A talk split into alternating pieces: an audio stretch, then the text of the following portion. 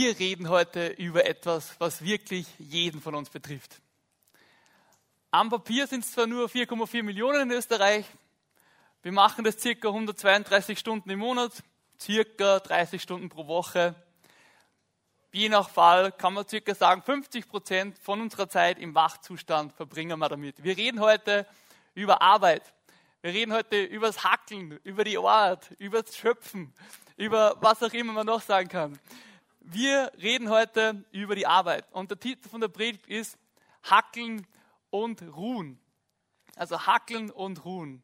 Arbeiten und Ruhen. Wenn wir noch mehr mit reinnehmen als nur das, was am Papier steht, nämlich auch unbezahlte Arbeit, das heißt zum Beispiel Gartenarbeit, Haushaltsarbeit, Care-Arbeit, Ehrenamt, dann betrifft es wirklich auch jeden von uns und ähm, ist was, was jeder von uns richtig krass, äh, was den Alltag von unserem Leben voll krass ausmacht. Ich habe eine Frage, beziehungsweise einen Satz, von dem ich gern würde, dass ihr ihn fortsetzt. Und zwar, ich gebe euch jetzt acht Sekunden Zeit, dass ihr selber für euch folgenden Satz fortsetzt.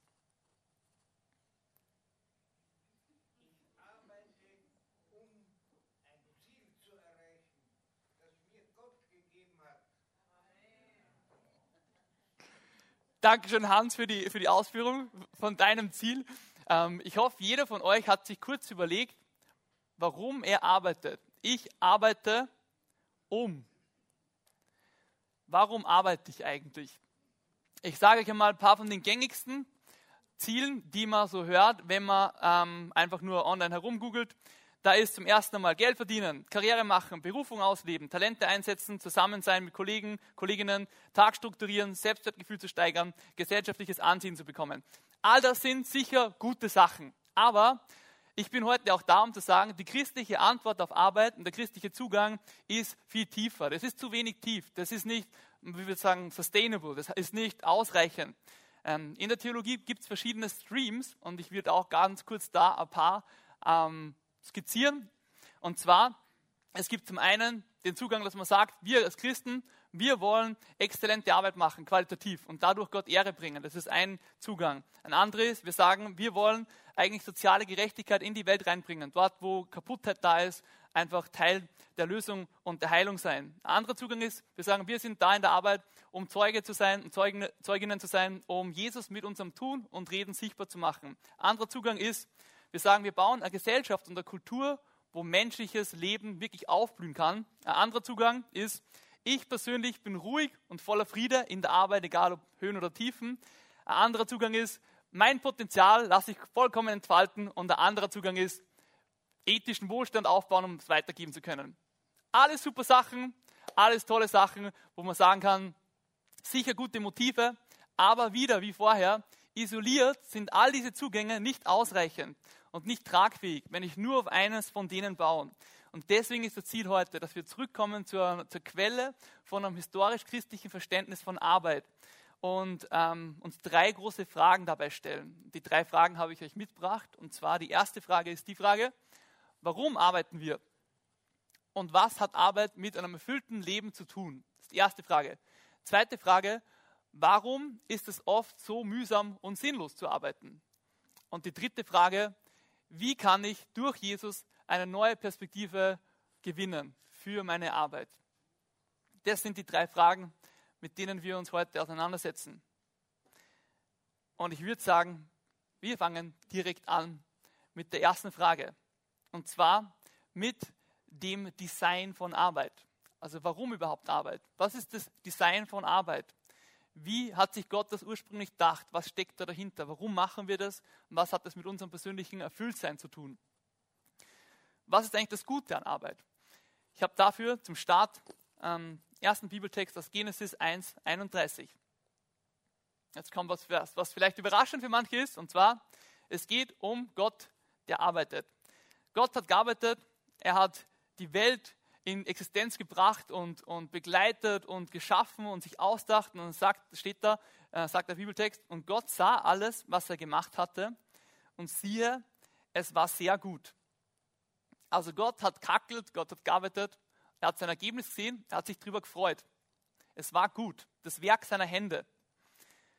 Jetzt denkst du vielleicht, ja, was ist, so, was ist da so besonders dran? Hm, das hat große Auswirkungen. Also Gott ist ein Gott, der arbeitet und der sich am Werk seiner Hände freut.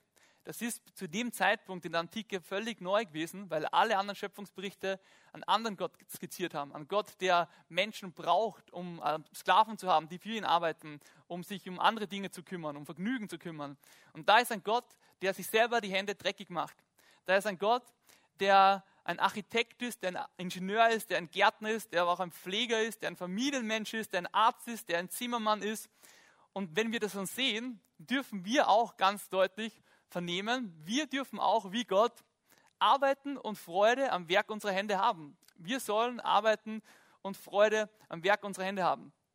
Das führt dann aber auch weiter zu, wenn Gott selber Gott ist, der arbeitet und da keine Differenzierung macht zwischen verschiedenen Sachen. Ähm, er ist Gärtner genauso wie Zimmermann wie Architekt. Dann können wir auch sagen, alle Arbeit hat Würde und Sinn. Also alle Arbeit hat Würde und Sinn. Gott ist derjenige, der die ganze Welt erhält, der sie versorgt.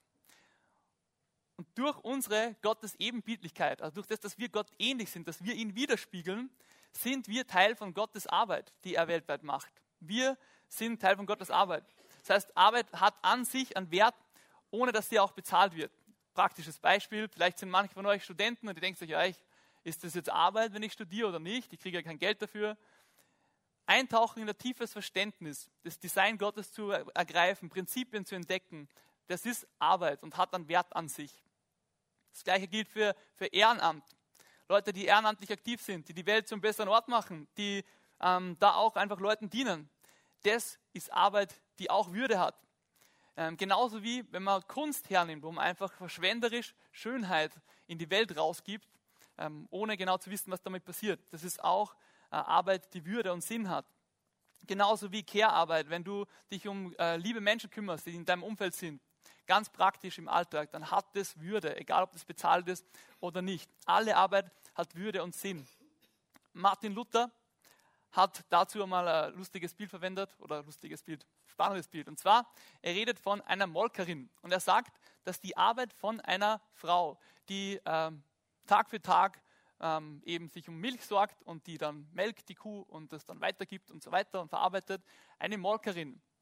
Die Arbeit, die die Molkerin tut und die Arbeit, die er als Theologe tut, wenn er Bücher schreibt, wenn er ähm, predigt, wenn er mit Leuten redet, wenn er Seelsorgerliches ähm, macht, all das hat vor Gott genau gleich viel Wert. Beides bringt Gott Ehre. Beides ist vor ihm gleich. Wir sind in beiden Fällen Menschen, die die Finger Gottes sind. Wir sind in beiden Fällen Menschen, die Agenten von Gottes Liebe sind und seiner Fürsorge für die Welt. Also alle Arbeit hat Würde und Sinn. Gott selber arbeitet und freut sich über das Werk seiner Hände.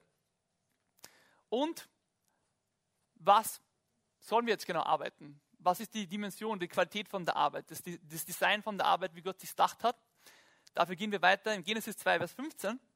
Und da heißt es zuerst einmal, und Gott, der Herr, nahm den Menschen und setzte ihn in den Garten Eden, dass er ihn bebaute und bewahrte.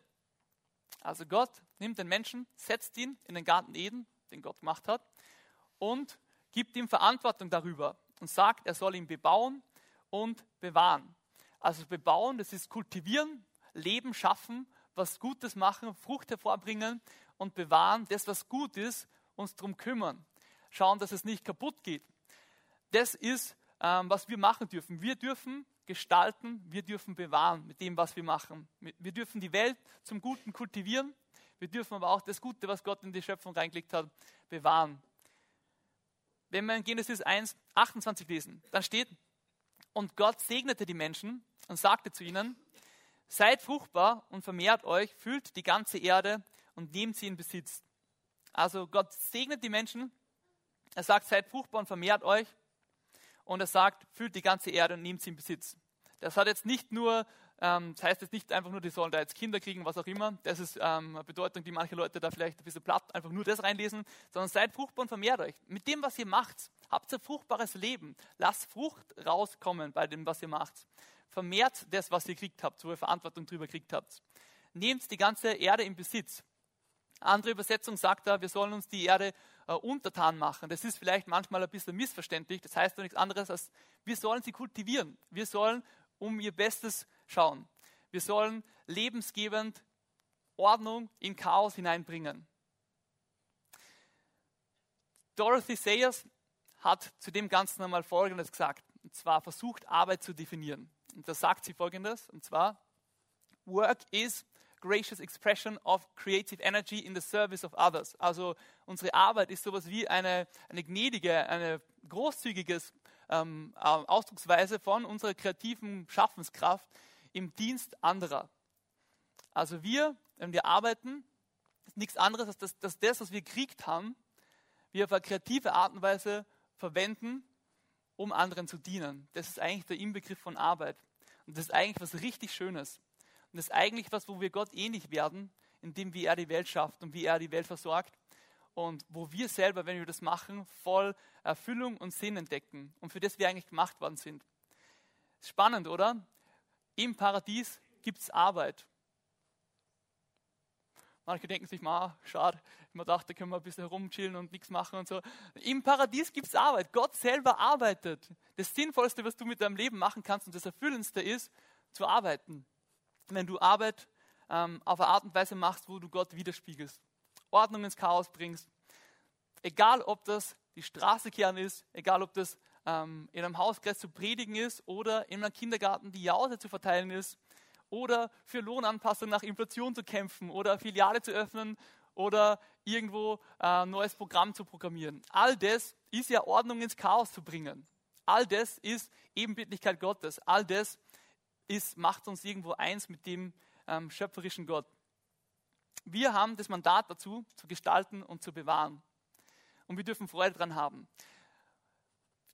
Ganz spannend aber auch noch, wir machen das nicht allein, sondern so wie Gott das nicht allein macht, sondern eben in ihm selber, in der Trinität eigentlich, in Gemeinschaft, dürfen auch wir in Ergänzung arbeiten. Wir dürfen Teamplayer sein, wir dürfen konstruktive Haltung haben und uns gegenseitig vorwärts anspornen, gemeinsam an der Arbeit zu freuen. Das ist der erste Punkt, das, das Design von Arbeit. Das Arbeit ist richtig gut, wir dürfen uns daran freuen, wir dürfen Gott ebenbildlich sein, indem wir arbeiten und eigentlich das Gestaltende und das Bewahrende, was Gott mit der Schöpfung macht, äh, in die ganze Welt rausbringen und seine Hände und seine Füße zu sein. Das begeistert mich und das finde ich richtig cool. Das ähm, macht, mir irgendwie, macht mir richtig Mut, einfach Freude daran haben zu arbeiten. Wir kommen zum zweiten Punkt und zwar nach dem Design von Arbeit. Was ist jetzt eigentlich das Problem von Arbeit? Was ist das Problem von Arbeit? Warum ist es manchmal so mühsam? Warum ist es manchmal so ergebnislos oder sinnlos oder fruchtlos? und manchmal auch einfach nur so selbstbezogen und führt nirgends hin. Fragt einmal ein Arbeiter, sein Abteilungsleiter, du, so, wie viele wie viel Leute arbeiten da ungefähr eigentlich so circa? Sagt der Abteilungsleiter, naja, so, ich schätze mal so die Hälften.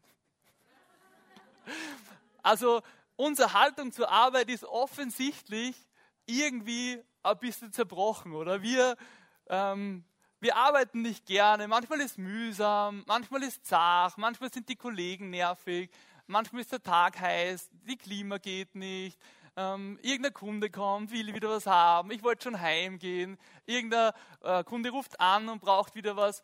Also Arbeit ist auch mühsam teilweise. Die Frage ist jetzt, warum ist das so? Was ist eigentlich das Problem von Arbeit? Und warum, woher kommt es? Wenn wir in Genesis weiterlesen, dann entdecken wir eigentlich so den Grund, woher das eigentlich kommt. Und zwar Genesis 3, 17 bis 19, lese ich uns vor. Nachdem der Mensch sich von Gott abwendet und eigentlich gegen ihn rebelliert, dann steht da folgendes. Ähm, Gott sagt es mehr oder weniger als eine Art fast Fluch über den Menschen, der sagt, er kann getrennt von Gott leben. Mit Mühe sollst du dich davon nähern, dein Leben lang. Dornen und Disteln soll er dir tragen und du sollst das Gewächs des Feldes essen. Im Schweiße deines Angesichts sollst du dein Brot essen, bis du wieder zurückkehrst zum Erdboden. Denn von ihm bist du genommen. Denn du bist Staub und zum Staub wirst du wieder zurückkehren.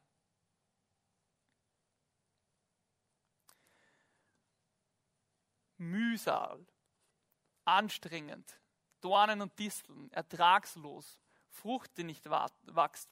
Woher kommt diese Fruchtlosigkeit? Woher kommt diese Sinnlosigkeit? Wie ich vorher gesagt, kurz gesagt habe, es kommt von der menschlichen Rebellion gegen Gott. Wir brauchen Gott nicht. Wir, der Staub, der von Gott Leben eingehaucht kriegt hat und das Geschenk Leben kriegt hat, wir kommen schon ganz gut alleine zurecht. Wir brauchen nicht ähm, irgendjemanden da, ähm, dem wir Rechenschaft schuldig sind. Wir, wir stoßen Gott vom Thron und wir bauen uns selber was.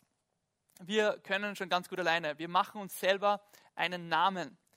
Und was dabei passiert, wir gehen zur Arbeit und wollen was von Arbeit haben, was sie uns nicht geben kann, weil wir Arbeit eigentlich und unsere Leistung ähm, anstelle von Gott zu unserer identitätsgebenden Sache werden lassen. Ich will einen Namen haben. Ich will über das Leben hinaus bekannt sein. Ich arbeite mir was. Ich erarbeite mir was. Ich, ich baue mal ein, ein, ein Denkmal. Das bleibt. Ich will was hinterlassen. Und während dem Ganzen geht es mir um mich selber und ich entfremde mich von anderen Leuten, bin selbst eingenommen und im Innersten ist eigentlich mein Herz korruptiert. All das ist die Konsequenz vom Sündenfall, von dem, dass wir Menschen gegen Gott uns auflehnen und sagen, wir brauchen Gott nicht, wir wollen ihn nicht. Der kann gern bleiben, wo immer er ist, ich komme schon ganz gut alleine zurecht. Diese Selbsteingenommenheit und diese Korruption von unserem Herzen, sehen wir auch direkt später, wenn wir ein bisschen weiterblättern in der Bibel, im Genesis 11, und zwar ähm, im Turmbau zu Babel.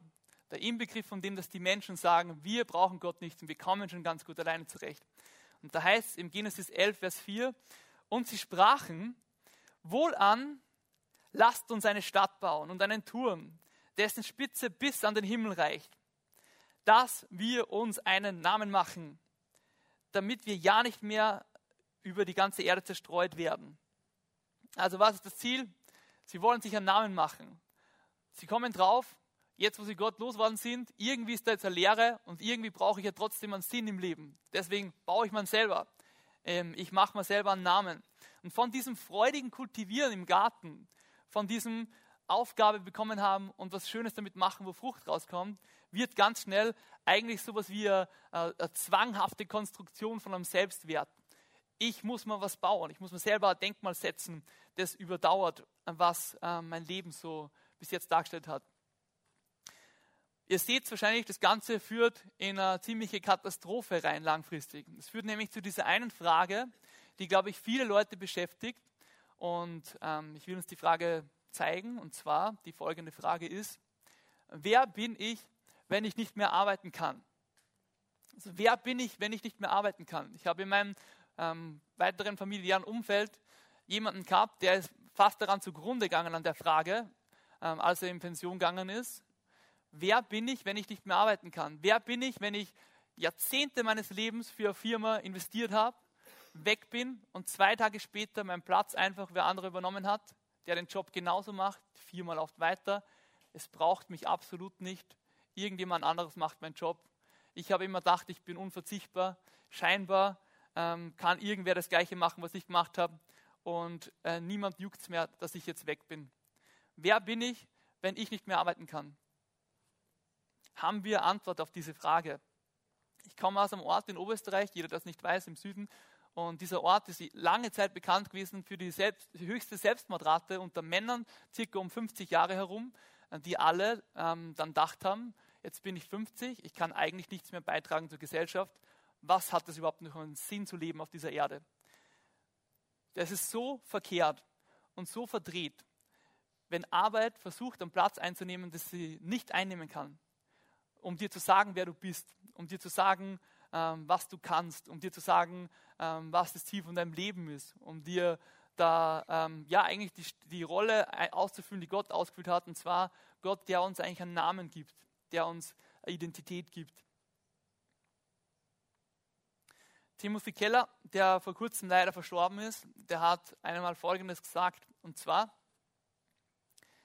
etwas zum Idol zu machen bedeutet, etwas Gutes zu etwas Ultimativen werden zu lassen. Also etwas zum Idol oder zum Götzen kann man auch sagen, oder zum Gott zu machen, bedeutet, etwas Gutes zu etwas Ultimativen werden zu lassen. Also dort, wo wir die Arbeit, die ein Geschenk Gottes ist, an der wir Freude haben dürfen, zu etwas Ultimativen machen und sie anstelle von Gott eigentlich hinsetzen, da sind wir dafür prädestiniert, dass, ähm, dass es sowas wie Idol oder Götze wird, der uns eigentlich versklavt, der uns eigentlich knechtet, der uns eigentlich ähm, bindet. Ähm, etwas zum Idol zu machen, etwas, äh, bedeutet, etwas Gutes zu etwas Ultimativen werden zu lassen. Gott ist der Einzige, der das Ultimative sein soll. Alles andere soll dem untergeordnet sein. Wir sehen also in dem Ganzen, woher kommt die Fruchtlosigkeit? Woher kommt manchmal die Ertragslosigkeit, die Sinnlosigkeit oder auch die Selbstbezogenheit? Wir dürfen uns eingestehen, dass wir Staub sind. Wir sind von Staub kommen. Wir haben das Leben geschenkt gekriegt von Gott. Wir sind begrenzt. Manchmal ist unser Dasein fruchtlos. Manchmal scheint es sinnlos. Wir dürfen aber dort umkehren, wo Arbeit einen Platz einnimmt, der nicht zusteht, der Arbeit nicht zusteht. Und wo wir nur versklavt werden von, davon und wo Arbeit eigentlich nicht das liefert, was wir von, ihm, von ihr erwarten. Arbeit muss nicht da bleiben. Es ist zwar ähm, durch Sünde, die ins Leben reinkommen ist, durch das, dass wir uns von Gott abkehren, dass wir eigentlich sagen, wir brauchen Gott nicht, was in die Qualität von Arbeit reinkommen, die zu dem führt, dass es irgendwie ein Problem wird. Aber es muss nicht so bleiben. Es muss nicht fruchtlos bleiben. Es muss nicht sinnlos bleiben. Es muss nicht selbstbezogen bleiben. Und damit würde ich sagen, wir gehen zu unserem, zu unserem Finale und zu unserem dritten Punkt. Und zwar ein neuer Kompass für Arbeit. Also, was kann dann ein Kompass für Arbeit sein? Wie können wir damit umgehen? Wie kann ich durch Jesus eine neue Perspektive auf Arbeit kriegen, die mich das ganz neu sehen lässt, in einem neuen Licht? Wenn du Jesus nicht kennst, dann lade ich dich ein, jetzt bei dem Teil einfach voll mitzudenken und ähm, zu überlegen, was das bedeutet. Das ist eigentlich ziemlich tief und für uns alle anderen, aber auch und jeden, der ähm, vielleicht auch weit weg ist von Jesus, ist auch eine Einladung, neu zu verstehen, wer Jesus ist und was er gemacht hat. Und zwar, Jesus schafft uns einen Weg. Er schafft uns einen neuen Weg äh, und ruft uns zu einem neuen Weg und einem neuen, eigentlich einer neuen Richtung. In Matthäus 27, Vers 29 lesen wir Folgendes. Und sie flochten eine Krone aus Dornen, setzten sie auf sein Haupt beugten vor ihm die Knie und verspotteten ihn und sprachen, sei gegrüßt, König der Juden. Wir haben gesehen, dass am Anfang, nach dem Schöpfungsbericht, wo der Mensch sich eigentlich abgewandt hat von Gott und gesagt hat, ich kann alleine, ich brauche dich nicht Gott, ich mache mein eigenes Ding, ich baue mir selber einen Namen, dass die Konsequenz von dem war, da ist auch dieses Symbol verwendet worden von Dornen und von Disteln für dieses Symbol von, von Mühsal, von, von Anstrengung, das irgendwie was, was Ungutes ist, was sticht, was irgendwie anstrengend ist. Und genau dieses Symbol wird da verwendet. Nicht ohne Grund hat Jesus eine Dornenkrone tragen, als Symbol zum ersten Mal, dass er die Konsequenz von der ganzen äh, Schuld, die eigentlich auf uns liegt, äh, dass wir eigentlich uns Gott abgewandt haben, dass er diese tragt aber ich glaube auch, dass das für Arbeit eine Komponente hat. Dort, wo, wo Arbeit und alles Leben, wo alles mühsam ist, Gott tragt es auf, auf seinem Haupt. Er nimmt die Dornenkrone, lässt sich verspotten als der, der König, wobei er ja wirklich der König des ganzen Universums ist, und äh, tragt diese Dornenkrone, die Konsequenz von dem, was eigentlich uns treffen soll. Und mit dem wenn du das im Glauben annimmst und sagst, hey, ich glaube das, dass Jesus für mich gestorben ist, dann hast du Anteil an einem neuen Leben. Ähm, dann hast du Anteil nicht nur an einem Leben, das ohne Schuld ist und ganz direkt ähm, du vor Gott stehen kannst, ohne dass irgendwas dazwischen ist, sondern ich glaube auch, dass die Konsequenz von Sünde in unserem Arbeitsleben ähm, wir eigentlich äh, hinter uns lassen können. Ich glaube, dass diese Fruchtlosigkeit und diese Sinnlosigkeit und die Selbstbezogenheit von Arbeit, dort wo wir wirklich frei werden von dem, wo Arbeit nicht mehr dieser Sklaventreiber ist, ähm, dass wir eine ganz neue Dimension an Arbeit erleben dürfen, wo wir Teil einer größeren Story werden, wo wir kooperieren dürfen mit Jesus, ähm, wo wir diese Selbstbezogenheit hinter uns lassen können und wirklich ein, ein neues Leben reingehen können. Wir sehen zum Beispiel in der Bibel, anhand von, von Josef oder von Esther, ganz spannend, dass Gott eine riesige Geschichte baut, dass er eine riesige Geschichte schreibt und ähm, ganz gezielt Leute positioniert, um Teil der Lösung zu sein und was Gewaltiges aufzubauen auf dieser Erde. Ähm, dort, wo zum Beispiel Hungersnöte sind, mitten rein dort Segenströme zu, zu fließen zu lassen. Und da Menschen sind, die den Segen Gottes tragen. Menschen sind, die den Glanz Gottes auf ihrem Leben tragen, wie Esther zum Beispiel, wie äh, Josef zum Beispiel. Und wir dürfen wenn du Jesus kennenlernst, ähm, wenn Jesus der ist, der diese, Dornenkrone auf dein Haupt nimmt, darfst du genau in so eine neue Dimension von Leben reingehen, wo du Teil der größeren Geschichte wirst, wo du nicht mehr dich nur um dich selber drehen musst, äh, Sinnlosigkeit vielleicht in der Arbeit siehst und Fruchtlosigkeit, sondern du darfst alles mit komplett neuen Augen sehen, mit ganz neuer ähm, Brille sehen. Und zwar, neben diesem neuen Weg darfst du auch eine neue Berufung empfangen. Du darfst von Gott selber gerufen werden zu einem Leben, das größer ist als das, was du dir selber bauen kannst. Du darfst aber auch in eine neue Ruhe eintauchen und ein neues Ziel. Was meine ich mit neuer Ruhe und neuem Ziel? Wir lesen in Matthäus 11, 28 bis 30. Kommt her zu mir, alle ihr mühseligen und beladenen, und ich werde euch Ruhe geben. Nehmt auf euch mein Joch und lernt von mir, denn ich bin sanftmütig und von Herzen demütig. Und ihr werdet Ruhe finden für eure Seelen, denn mein Joch ist sanft und meine Last ist leicht. So Gott ruft auf, Jesus ruft auf zu einem komplett neuen Leben. Du musst dich nicht mehr selber abmühen, sondern er ruft dich, Teil seiner gewaltigen Geschichte zu werden. Das Bild ist ja aus der Landwirtschaft. Ähm, ein Joch tut man normalerweise in dem Fall jetzt, ähm, also entweder über einen Ochsen, über zwei Ochsen. In der Regel ist normalerweise einer der Stärkere und einer der Schwächere, der mit unterstützt. Und das ist das Bild, das Gott da verwendet. Er ist der, der diesen Flug zieht. Er ist der, der vorangeht. Und wir dürfen mitmachen mit ihm. Sein Joch ist leicht. Du musst dich nicht selber abmühen, sondern er hat einen Weg. Er öffnet Türen und du darfst mit ihm mitmachen. Du darfst mitgehen. Sein Joch ist nicht schwer und übermäßig, also also zu viel für dich oder so, sondern es ist sanft, es ist leicht und er ist von Herzen sanftmütig und demütig. Was für eine krasse Verheißung, oder? Was für ein Versprechen für unser Arbeitsleben. Wir dürfen mit Gott gemeinsam arbeiten. Wir müssen uns nicht alleine abmühen, wir müssen uns nicht alleine ablagen, sondern dort, wo du Jesus kennenlernst, kannst du ihn mit reinnehmen in das, wo du bist und darfst sehen, dass sein Joch wirklich leicht ist dass er eine unversiegbare Quelle ist von Kraft, aber auch von Antrieb und echter Motivation zu arbeiten, von, für echtes Ruhen und auch für, für echte Freiheit loszulassen. Du kannst die Arbeit loslassen, du kannst heimkommen und sagen, ähm, ich kann jetzt ruhen. Ich kann bei Gott die Sachen abgeben, die mich beschäftigen. Ich kann äh, bei ihm neue Kraft tanken. All diese Sachen. Sein leichtes Joch ist so gut. Ähm, er ist die echte Quelle von echtem Leben und echter Kraft. Und er will uns nicht nur neue Ruhe geben, nicht nur Ruhe, die, die viel besser als irgendwas anderes ist, sondern er will uns auch ein neues Ziel geben. Ganz ein neues Ziel. Kolosser 3, Vers 23 und 24, das ist die letzte Stelle für heute. Kolosser 3, 23 bis 24. Worin auch immer eure Arbeit besteht. Also worin auch immer, kannst du selber einsetzen, egal ob du jetzt gerade im Garten arbeitest, weil du gerade in Pension bist, ob du noch Schüler bist, ob du Student bist, ob du daheim ähm, vielleicht auf, auf Familienangehörige schaust, ähm, dich um die kümmerst, ob du gerade in einem Start-up-Unternehmen arbeitest und voll am Hasseln bist oder ob du ähm, Bediensteter bist oder einen Bürojob hast, egal was. Worin auch immer eure Arbeit besteht. Tut sie mit ganzer Hingabe. Tut sie mit ganzer Hingabe, denn letztlich dient ihr nicht Menschen, sondern dem Herrn. Ihr könnt sicher sein, dass ihr von ihm einen Lohn bekommt, das Erbe, das er im Himmel für euch bereithält.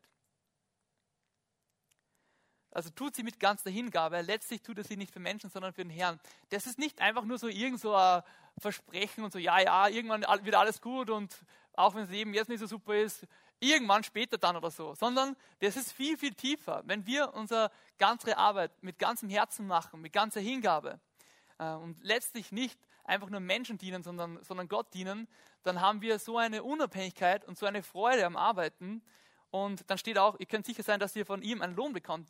Wir werden einen Lohn bekommen von ihm, aber ich glaube auch ein Riesenteil von dem Lohn ist, einfach jetzt schon im Leben Freude an unserer Arbeit zu haben, weil wir mit Gott gemeinsam ausgerüstet von ihm das arbeiten, was wir haben. Neue kreative Ideen haben für unser Unternehmen, um äh, neue Einkommensströme zu erschließen neu einen Plan haben, wie wir mit schwierigen Menschen umgehen in der Arbeit, neue ähm, Projekte uns auszudenken oder ähm, zu zeichnen, was auch immer. All das ist auch schon Teil von dem Lohn, dass Gott mitten in unserem Arbeitsleben bei uns ist, uns hilft, uns befähigt und ausrüstet und Kraft gibt und Weisheit gibt und geniale Ideen gibt. Ähm, wir arbeiten ultimativ für Gott. Ultimativ ist Gott, der uns auch versorgt mit dem, was wir wirklich brauchen in unserer Arbeit. Das, was am wichtigsten ist, kommt von ihm selber. Das finde ich so cool. Das ist ein neuer Kompass für Arbeit, ähm, der mir auch wieder richtig Bock macht, einfach zu arbeiten.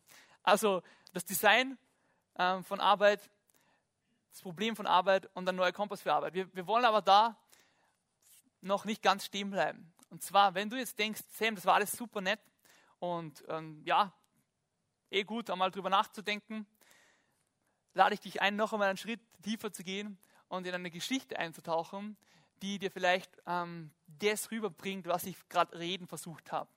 Was das Design von Arbeit ist, was das Problem davon ist und was äh, ein neuer Kompass ist. Und zwar ist die Geschichte von äh, J.R.R. Tolkien. Die Geschichte heißt Leave by Niggle. Leave by Niggle. Auf der rechten Seite habt ihr den Tolkien und auf der linken Seite eine Illustration von diesem Blatt.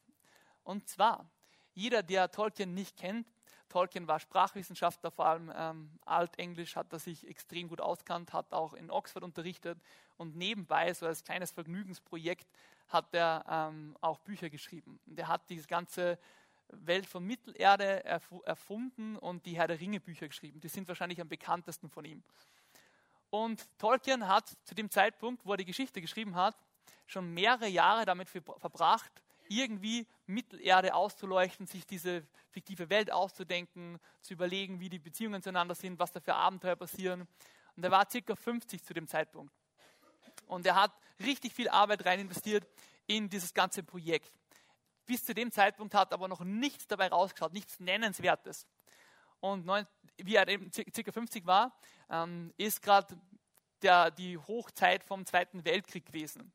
Und es war eigentlich an der Kippe zu dem Zeitpunkt, ob nicht England auch in deutsche Hand gerät, ähm, wenn Deutschland ähm, auf englischem Boden sich festgesetzt hätte, wäre vermutlich der Zweite Weltkrieg in eine andere Richtung laufen. Das war an der Kippe zu dem Zeitpunkt. Und Tolkien hat das richtig fertig gemacht, weil er sich gedacht hat, was ist, wenn es das jetzt war? Was ist, wenn da Bomben einschlagen und ich einfach äh, sterbe, wenn ich als Zivilist draufgehe? Was, wenn das jetzt ähm, das war mit England, wenn jetzt Deutschland äh, da das Reich ausbreitet und was auch immer alles macht. Ähm, und er hat wirklich sich voll gelähmt gefühlt und war voll, äh, voller Furcht. Was, wenn die ganze Arbeit, die ich mein Leben lang da jetzt reingesteckt habe, die ganzen Ideen, die guten, wenn die nie irgendwo hinführen, wenn es zu nichts geführt hat, wenn meine Arbeit letztlich sinnlos war, wenn ich zurückschaue und mir denke, ja, was war das jetzt? Hat das irgendwas gebracht? Ich habe Jahre von meinem Leben für irgendwas gearbeitet und es hat nichts dabei rausgeschaut. Und dann hat eben diese Geschichte geschrieben von diesem Nigel. Dieser Nigel ist ein kleiner Künstler gewesen. Und der kleine Künstler hat sich so mit so ein paar Auftragsjobs so durchs Leben ge, äh, geschunkelt, wie auch immer. Ähm, er war ein recht eigenwilliger Künstler. Er war extrem, extrem detailversessen. Und gleichzeitig aber auch sehr warmherzig. Dadurch war er immer so entweder so ganz arg drinnen in der Arbeit teilversessen oder hat sich wieder irgendwie ablenken lassen. Nachbarn haben ihn gefragt, ob er wo helfen kann. Er ist natürlich vorbeikommen, er hat ihnen geholfen. Und er ist nie so richtig weitergekommen mit seiner Arbeit und war nie so richtig erfolgreich, der Nigel. Und eines Tages hat er so eine, eine Vision gekriegt, irgendwie sein inneres Bild. Er hat einen Baum gesehen vor sich, vor seinem inneren Auge, der unglaublich schön ausgeschaut hat. Und er war so fasziniert von diesem Baum, dass ich dachte, er macht es jetzt zu seinem Lebenswerk, dass er diesen Baum zeichnet. Ich habe euch da noch eine zweite Grafik dann äh, mitgebracht. Und zwar hat er dann eine riesen Wand in seinem Haus für das gewidmet und hat sich gedacht, er, er malte jetzt den ganzen Baum so schön, wie er den gesehen hat und hat einzelne Stücke zusammenpickt und hat da drauf, äh, drauf losgemalt, so skizziert zuerst einmal. Und er ist aber irgendwie bei dem ersten Blatt hängen geblieben. Und er hat sich da so richtig reingetigert und das Blatt, das war so schön. Er wollte es genau malen. Er hat es riesig groß gemalt, die ganzen Strukturen, die ganzen kleinen Linien. Und er hat das Blatt ähm, Tag für Tag bearbeitet und irgendwie hat es ihm nicht passt und er hat wieder daran gearbeitet und überlegt, wie macht das doch anders. Und irgendwie ist er nicht so richtig weitergekommen, der Nigel, mit seinem Projekt von diesem Baum da. Und dann eines Tages hat ihn sein Nachbar geholt und sein Nachbar war krank und hat gesagt, ob er ihm helfen kann, weil ein Freund von ihm einen Arzt braucht und der ist rausgegangen in der Nacht, hat einen Arzt geholt, es, war, es hat geregnet, es war kalt, er ist heimgekommen, er ist selber krank geworden und er ist dann gestorben. Er ist an dieser Krankheit gestorben und ähm, kommt in die Ewigkeit. Und der Nigel hat sich einfach nur gedacht, was, was bleibt übrig von diesem Leben? Er hat ein Blatt hat er fertig gekriegt von seinem Baum. Das war's. Ein kleines Blatt und der ganze Baum ist unvollendet geblieben. Und er kommt halt so in die Ewigkeit und so, er sieht so endlose schöne Landschaften, hinten riesengroße Bergkette, ein Sonnenuntergang, Wiesen, äh, Felder, alles sprießt, alles ist voller Früchte. Und direkt am Eingang von der, von der Ewigkeit steht ein riesengroßer Baum. Das war genau der Baum, den er gesehen hat. Es war der Baum, den er in seiner Vision irgendwie gesehen hat. Und er, hat, er ist so überwältigt davon, dass der Baum in Wirklichkeit noch so viel schöner ist, als er das jemals gesehen hat. Und er ist so überwältigt davon, dass er einen kleinen Einblick gekriegt hat in was Ewiges, in seinem Leben und in seinem Leben, sein ganzes Leben verwendet hat, um ein bisschen was von diesem wunderschönen Ewigen auf der Erde schon sichtbar zu machen. Im Endeffekt war es nur ein, ein winzig kleines Blatt, mehr hat er nicht mehr hinkriegt, aber dieses kleine Blatt ist das, was übrig geblieben ist, wo er was Ewiges ähm, auf der Erde schon gesehen hat und umgesetzt hat. Und das finde ich so das krasse Bild für das, wie es vielleicht manchmal mit unserer Arbeit ist. Unterm Strich, was bleibt dann? Was bleibt unterm Strich von, unserem, von unserer Arbeit übrig? Im Endeffekt bleibt das übrig, was wir aus einer Ewigkeitsperspektive heraus machen. Es bleibt das übrig, wo wir einen Einblick kriegen in die Dinge Gottes und versuchen, kleine Dinge von dem, was Gott uns aufzeigt, schon auf dieser Erde umzusetzen. Die kleinen Momente, ähm, nicht unbedingt das große Achievement ist das, was übrig bleibt, sondern das, wo wir äh, Gehorsam und Treue, wo wir irgendwie voller Freude, voller Liebe das widerspiegeln, was wir aus der Ewigkeit her sehen. Das finde ich so die gute Geschichte und so ähm, die coole Ermutigung. Und ich würde uns bitten, einfach gemeinsam aufzustehen. Und ich werde für uns beten. Und zwar genau für das, dass wir ganz neu entdecken, was für ein geniales Design Gott mit Arbeit vorhat. Das war der erste Punkt, also das Design von Arbeit. Ähm, das zweite war alles äh, das Problem von Arbeit, dass es irgendwo mühselig ist und oft sich verlaufen in uns selber. Und das dritte war, dass wir einen neuen Kompass für Arbeit kriegen können, indem wir Jesus kennenlernen, ihn in unser Leben reinnehmen, mit ihm gemeinsam unterwegs sind und echt in eine neue Art von Ruhe reingehen, in ein neues Ziel, äh, ja, das wir dann vor Augen haben. Und ich will uns einfach segnen, dass Gott uns in unserem Arbeitsleben, genau dort, wo wir sind, jeden einzelnen von uns äh, wirklich Kraft gibt, empowert, segnet, Weisheit gibt, dass wir dort, wo wir sind, äh, Ewigkeit sichtbar machen. Jesus, ich danke dir so sehr dafür, dass du uns einfach so praktisch ähm, ausrüstest für das, wie wir leben sollen. Danke Gott, dass du jemand bist, der sich selber die Hände dreckig macht, der, der jemand ist, der uns ähm, vormacht, was es bedeutet, Freude an Arbeit, an Arbeit zu haben und echt das Werk unserer Hände zu bestaunen. Ähm, wir beten echt, dass wir voll uns ähm, begeistern lassen von diesem Design von der Arbeit, wie du dir das gedacht hast. Dass wir, indem wir dir ebenbildlich sind, indem wir dir ähnlich sind, einfach auch äh, genau das leben können, dass wir Freude an unserer Arbeit haben, dass wir sehen, ähm, dass du uns berufst dazu, was zu tun, was, was gewaltig ist, Jesus. Ähm, wir beten echt, dass du überall dort, wo vielleicht so Mühseligkeit ist oder Sinnlosigkeit oder auch Selbstbezogenheit, dass du da immer wieder neu reinkommst, Jesus, dass du uns lehrst, Arbeit an den richtigen Platz zu stellen, dass wir auch ähm, wirklich voll das auch loslassen können, Jesus, dass wir gleichzeitig aber auch immer wieder neu von dir Sinn dafür kriegen und voll Kraft dafür kriegen ähm, in all dem, Jesus. Segne du uns als Gemeinde, Jesus, lasst echt jeden einzelnen von uns, wo wir sind, an der Arbeit äh, wirklich einen Glanz von dir widerspiegeln, Jesus. Wir wollen echt dich widerspiegeln, Jesus, und wir wollen deine Gedanken widerspiegeln. Wir wollen ein kleines Stückchen, wenn es nur so dieses eine Blatt ist wie in der Geschichte, äh, aus der Ewigkeit auf diese Erde bringen, Jesus. Und was sichtbar machen von dem, ähm, was du bist, Jesus, wer du bist und was du äh, für Gedanken hast. Danke, dass du uns kennst und liebst und uns befähigst, dort, wo wir sind, ähm, dir Ehre zu bringen, Jesus, und Menschen zu lieben, unsere, unseren Job, unsere Jobs wirklich gut zu machen und eine Veränderung auf der Welt zu sein, Jesus, Veränderung auf die Welt zu bringen. Amen.